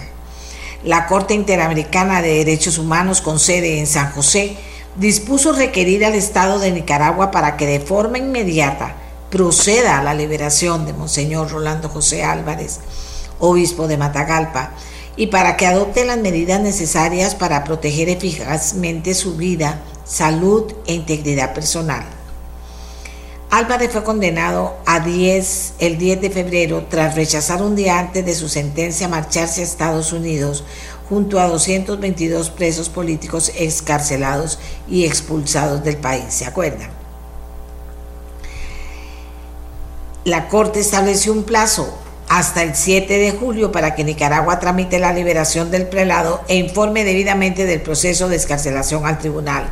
Mientras se gestiona su liberación, la Corte Interamericana dispuso que se garantice un trato digno mediante el acceso inmediato a servicios de salud, medicamentos y alimentación adecuada, así como a facilitar su contacto con familiares y abogados. El caso de Álvarez es uno de los temas de tensiones entre el gobierno de Daniel Ortega y la Iglesia Católica, mientras las relaciones diplomáticas de Managua con el Vaticano están al borde de la ruptura. Así está la situación y nosotros le pedimos, bueno, pedimos a varias gente que opinara. Finalmente logramos a una de ellas de Unámonos Nicaragua, Ana Quiroz, en el exilio, eh, que nos ayudara con una reacción sobre esta decisión que toma la Corte, sobre la exigencia que le da fechas a Nicaragua para que cumpla y, cómo al final incide esto en si Nicaragua, Nicaragua tendría algún interés en aliviar las tensiones con el Vaticano y podría atender el llamado de la Corte Interamericana de Derechos Humanos. Eh, Ana, gracias por acompañarnos. ¿Cómo lo ve usted? Amelia, eh, un gusto como siempre compartir con, usted y con su audiencia. Eh, hasta ahora el gobierno o la dictadura de Nicaragua ha sido eh, sorda ante cualquier planteamiento de la Corte Interamericana de Derechos Humanos y ante cualquier resolución en Nicaragua internacional sobre Nicaragua. No obstante, eh, estas resoluciones sí han ido teniendo, eh, han, ido haciendo el hoyito de esa gota de agua que, que cae sobre los oídos absolutamente sordos de la dictadura. El caso del obispo Álvarez, debemos señalar que es un caso totalmente inusitado en la historia de América, de América y probablemente del mundo también, pero no quiero ser ignora, eh, por pecar por ignorancia. En ninguna dictadura han apresado a un obispo en América Latina. Ningún gobierno ha apresado a un obispo en América Latina. Y el obispo Álvarez ya casi cumple un año de estar apresado, los primeros meses en condiciones más o menos aceptables y a partir de, de febrero en condiciones inhumanas. Está en una celda de aislamiento sin eh, acceso a la alimentación que le provee la familia, ni los medicamentos, ni nada que le lleve la familia, el agua principalmente, y está muy desmejorado según hemos tenido información. El obispo Álvarez sufre de problemas cardíacos y eh, problemas de columna, especialmente ahora que está en, eh, en esa celda de aislamiento sin ningún servicio sanitario y eh, donde solo tiene un hoyo para hacer sus necesidades, no tiene acceso a agua potable y ni siquiera le dejan algo bien eh, inusitado, pues ni siquiera le dejan que le pasen el papel higiénico para, para sus necesidades. Entonces estamos sumamente preocupadas, recibimos con, con beneplácito la eh, sentencia de la Corte Interamericana y esperamos que tenga algún efecto. Recientemente el presidente Lula, después de una reunión con el Papa, eh, dijo que iba a mediar para la liberación del de arzobispo, de obispo Monseñor Rolando Álvarez. Pero hasta ahora no ha habido ninguna señal, lo único que hemos visto es el endurecimiento de las condiciones en las que está encarcelado injustamente el obispo Álvarez. Qué barbaridad, qué barbaridad realmente, Ana, es increíble. Aprovechando esta situación, Ana, ¿cómo va eh, la organización nicaragüense al interno y también fuera del país? ¿Cómo, ¿Cómo está eso? Porque mucha gente dice, mira, en Nicaragua todo está perfecto, todo está caminando bien, no hay ningún problema. ¿Esto es correcto? ¿Hay algo que esté pasando fuera de Nicaragua con la gente en exilio o aún dentro de Nicaragua? ¿Es posible? Es posible que la, o sea, en primer lugar debemos señalar que la represión ha sido aplastante, no solo para quienes están dentro, sino para quienes estamos fuera. Los 222 eh, que salieron hacia Estados Unidos el 9 de febrero, todos fueron eh, declarados apátridas y eh, después, después de que, incluso de que salieron, se les quitó todos sus derechos ciudadanos ad infinitum, ¿verdad? Por los siglos de los siglos, según la sentencia. Igual sucedió con 94 de nosotros el día 15 de febrero. Todos opositores de distintas procedencias que nos declararon apátridas, traidores a la patria, traidores de la patria y prófugos de la justicia, este, aunque sabían que dónde estábamos y que nos quitaron todos los derechos ciudadanos eh, eternamente. No obstante, la, la oposición y la resistencia sigue dentro y fuera de Nicaragua y eh, debemos señalar y saludar con mucho eh, entusiasmo que recientemente en eh, los Estados Unidos se juntó un grupo sumamente diverso de personas de la oposición, líderes de distintos grupos e incluso partidos políticos eh, que han sido eliminados por el régimen para plantear aquí estamos, estamos trabajando en conjunto, aspiramos todos a derrocar a la dictadura de manera cívica y además eh, nos estamos comprometiendo a trabajar juntos no solo para el derrocamiento, sino para que haya una transición en Nicaragua hacia un país democrático, justo, con libertad, con igualdad y con un Estado de Derecho que sea respetado. Esto nos parece sumamente importante porque hasta ahora, digamos, ha habido esfuerzos que no podemos decir que no han funcionado. Sin embargo, este, ha hecho falta, eh, por un lado, una mayor cohesión y por otro, una mayor disposición al trabajo conjunto. Creemos que este esfuerzo que ha sido conocido como Monteverde eh, y que viene trabajando ya hace algún tiempo, eh, ahora al darse a conocer, entusiasme a más personas y grupos a trabajar en conjunto. No todos estamos en el mismo lado, no todos pensamos igual, pero lo importante es que estamos dispuestos a trabajar juntos y juntas por una Nicaragua diversa e incluyente, donde nadie tenga que justificar cómo piensa.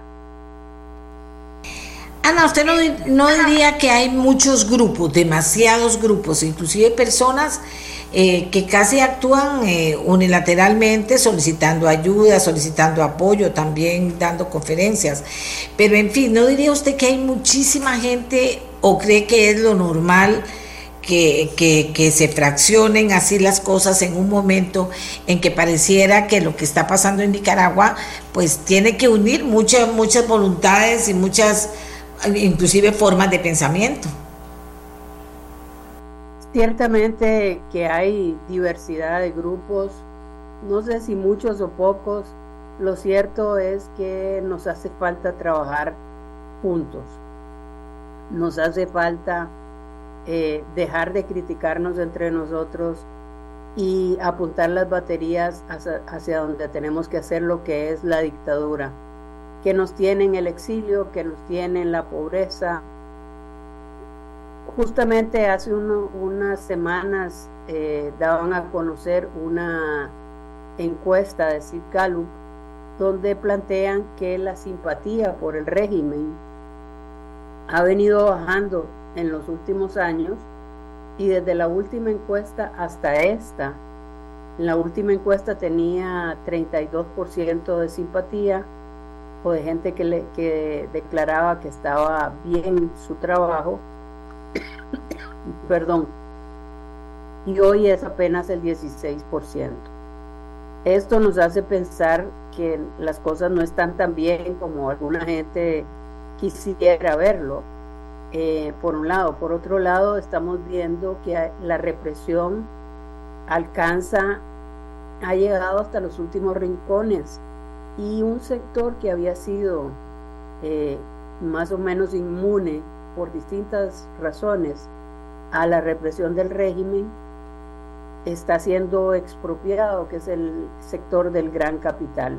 Recientemente, Piero Cohen, uno de los principales capitalistas de Nicaragua eh, fue expropiado de varias de varios de sus saberes, incluyendo su casa de habitación.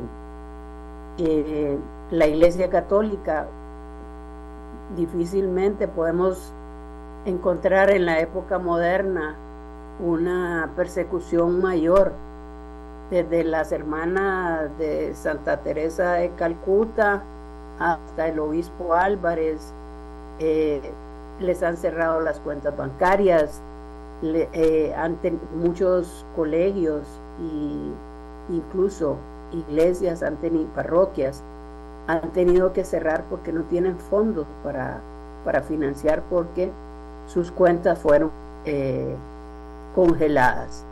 Entonces, sí nos hace falta más trabajo conjunto, sí nos hace falta hablarnos más entre nosotros y dejarnos de criticar unos a otros por lo que estamos haciendo o no.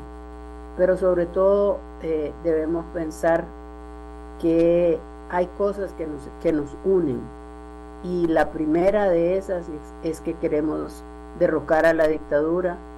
La segunda debe ser, y tal vez no es para todos, que lo queremos hacer de forma cívica, no queremos más guerra, no queremos más armas, no queremos más violencia como la que hemos vivido por tantos años en Nicaragua. Y la tercera es que queremos construir una Nicaragua democrática, justa, libre, donde nadie tenga que pedirle permiso al otro para manifestarse. Claro, claro. Eh, Ana, para finalizar, eh, ¿cómo, está el grupo de, de nicaragüenses que salió de la cárcel, eh, recordamos, y se fue para Estados Unidos. ¿Cómo están todos? En particular le preguntaría cómo se, si se ha repuesto y cómo está el estado de salud de la comandante Dora María Telles, pero en general todos han logrado, eh, eh, bueno, primero curarse, muchos de ellos que iban en una situación de salud muy precaria, pero también, bueno, poder comenzar a vivir y hacer su vida allá, eso está bajo control, diríamos. Está avanzando, es sumamente complicado, eh, especialmente porque en el grupo hay personas que nunca habían salido de su pueblito. Y entonces de repente se ven en grandes ciudades sin hablar el idioma, eh, sin familia, había ah, de los 222, 114 personas no tenían eh, ni familiares ni personas conocidas en los Estados Unidos. Eh, hay una organización eh, que está brindándoles eh, acompañamiento, les dan, a la, la, mayoría ya tienen su permiso de trabajo, pero eso no significa que tienen trabajo, ¿verdad? una buena parte está recibiendo atención médica. Debemos recordar que incluso, incluso algunos un grupo importante, eh, adquirió tuberculosis en las cárceles de Nicaragua. Algo, o sea, personas que anteriormente eran relativamente saludables salieron de la cárcel con tuberculosis. Eh, entonces, eh, su reinserción o su reacomodo no ha sido difícil. En el caso de Dora María Telles, ella está reponiéndose, está tomando su tiempo para, para sanar, porque dos años y, meses, casi dos años, dos años y medio en la cárcel, mm, teniendo más de 60 años, no es una condición fácil, habiendo sido torturada sistemáticamente a veces físicamente y a veces y siempre psicológicamente, eh, pero es, ella es una persona extremadamente fuerte, eh, con una gran capacidad de resiliencia. Ella está, eh, le han dado la posibilidad en, los próximos meses de empezar a, a, ejercer la docencia, que es algo que a ella le, le satisface muchísimo. Ella es doctora en, historia y probablemente estará trabajando en esa área en los próximos meses. Bueno, vamos a ver, vamos a ver qué pasa. Y, esta gente que usted dice que no tiene ningún arraigo en, en, los Estados Unidos, o que hay una organización que los ayuda, ¿qué es lo que está haciendo ahorita? Bueno, eh, en primer lugar, están eh, siguiendo un proceso de acompañamiento psicológico y de acompañamiento físico eh, para atención médica. Muchos de ellos, eh, aunque no eran personas que antes sufrían de, de, hipertensión o de diabetes o de algunas enfermedades crónicas, en su pasada por la cárcel empezaron a sufrirlo y todos tienen problemas psicológicos, problemas para dormir, eh, problemas para concentrarse. Eh, ellos están siendo acompañados en primer lugar por familias eh, que les han acogido en, sus hogares y en segundo lugar por esta organización y grupos de solidaridad con, con Nicaragua existen en prácticamente todos los eh, estados de, los Estados Unidos. Y además están siendo acompañados por organizaciones como la nuestra, la Unidad Nacional Azul y Blanco eh, nicaragüense, una organización opositora eh, que integra a organizaciones y personas y que continúa trabajando dentro del territorio nicaragüense, así como en el exterior. Bien, Ana, qué dicha poder conocer sobre lo que está pasando con ustedes por allá, eh, porque a la gente le interesa, aquí mucha gente está escribiendo, a la gente le interesa conocer cómo están las cosas. Entendemos que después de tanto tiempo en las cárceles y en las condiciones en que estaban y con el trato que recibieron, pues sin duda alguna tienen que estarse reponiendo todavía. Eh, ojalá de verdad, como usted dice, que se logren unir los opositores al régimen de Daniel Ortega eh, con los principios esenciales que estoy segura que los unen para poder fortalecer desde el lugar en que sea esta, este grito de no más dictadura, pero por la vía pacífica. Eh, gracias a usted por habernos informado, Ana, y siempre estamos a la orden. Igualmente, Amelia, y muchísimas gracias a ustedes eh, por mantener el interés en Nicaragua y por seguir informando lo que tratamos de hacer. Mucha suerte. Mucha suerte. Amigos y amigas, es que el tema el tema no es cualquier cosa, es un tema serio. Pero vamos a hacer una pausa y ahorita vuelvo a despedirme de ustedes. Hacemos una pausa. La mía, la suya, la de todos y todas. Amigas y amigos, como les decía, eh, esa situación de Nicaragua vea conmueve, ¿verdad? Lo que están viviendo los, los hermanos nicaragüenses en el exilio. Eh, es difícil, no es fácil. Es una situación difícil, muy difícil, diríamos yo. Diríamos, no es fácil. Sin embargo, se requiere de muchos patriotas, ¿verdad? Organizados, eh, sobre todo dentro del sentimiento que expresaba Ana Quiroz de, de no más guerra, no más guerra, ya no más, de la forma pacífica y democrática poder lograrlo. ¿Cómo? Bueno, ahí se irán dando las condiciones, todo no queda todo no es para siempre, siempre va evolucionando. Entonces, lo importante es que haya gente que esté clara en lo que quiere y hacia dónde va. Eso sí es muy importante. Y hablando de las noticias que le dan vuelta al mundo eh, en, estos días, todo lo que está pasando en el mundo, lo que pasa aquí mismo en Costa Rica, los cambios en el clima, la incidencia que esto tiene, lo que, lo que está preocupando a, eh, los incendios, lo que preocupan las sequías, o sea, todo eso que está pasando en unos lugares es una cosa, en otros lugares otra. Aquí mismo en Costa Rica pasan cosas a las que no estamos habituados y nos encontramos con, con problemas enormes, como lo que pasó con las últimas lluvias muy cerca aquí de Radio Monumental en el Bajo Los Ledesma, que vimos esas toneladas de basura, así que vamos viendo que también la gente no se educa, la gente no aprende, no hay forma de enseñar, uno trata, pero hay que hacer algo más asertivo para poder enseñar a la gente que el planeta está explotando y que tenemos que ver cómo mermamos lo que es el peso y el paso del ser humano sobre el planeta de manera negativa.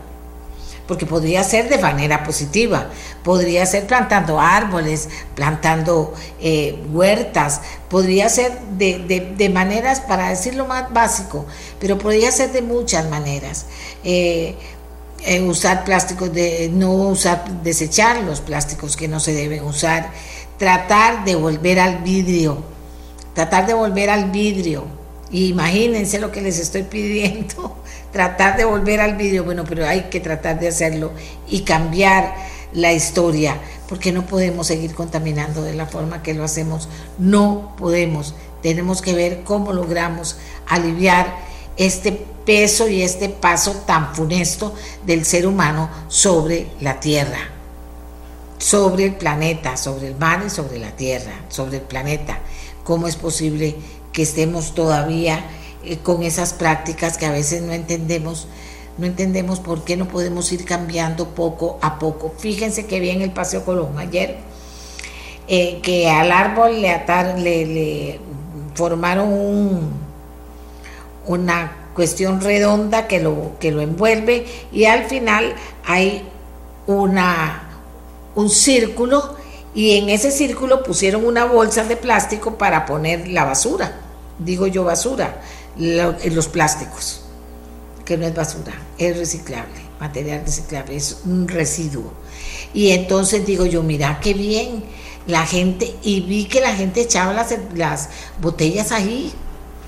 Dije, mira qué bien, ve que siempre hay algo por hacer. Claro, eso en un lado. Al lado de enfrente vuelvo a ver y estaba el mismo instrumento ahí para poner la bolsa, pero se habían llevado la bolsa y habían dejado unas cosas en el suelo. O sea, la gente maleducada. La educación se demuestra, la educación comienza en la casa y se demuestra, no importa el lugar en el que usted llegue, siempre se demuestra y hace quedar bien a su mamá, a su papá, a su familia o lo hace quedar mal. Y en este caso, eh, dice uno, mira, qué lindo, es una buena idea, porque ahí uno ve mucha, mucha, eh, mucho residuo por la calle. Ahí estaban las bolsas puestas, los árboles abrazados por ese instrumentito que servía perfecto para poner la bolsa ahí y para que la gente pusiera la, la, los residuos y que por tanto ayudaran a mantener limpio, nada, ni más ni menos que el Paseo Colón, que es un lugar tan bonito, pero que a veces pasa tan sucio, de verdad. Entonces dice uno, bueno, si no educamos, la gente no va a cambiar. ¿Cómo educamos? Inventemos. Hagamos cosas que, que, podemos, tal vez, que, con las que podamos lograr, seamos disruptivos, inventemos, innovemos, pero tratemos de, fomentar que la gente no esté botando los residuos en cualquier parte, que la gente recicle, que se recojan los residuos por decir solo una cosa. Próximos aguaceros y próximos ríos desembocando en lugares como, como el Bajo de los Ledesma nos mostrarán si esto cambió o si esto sigue igual, porque no solo ahí pasa en muchos lugares. Nos vamos Costa Rica, afortunadamente ya se están tomando las medidas para evitar la situación que nos estuvo, nos tuvo fuera del aire al inicio del programa. Ya todo está caminando mucho mejor y ya mañana estaremos de nuevo con ustedes a partir de las 7 de la mañana, aquí en Radio Monumental, la radio de Costa Rica. Este programa fue una producción de Radio Monumental.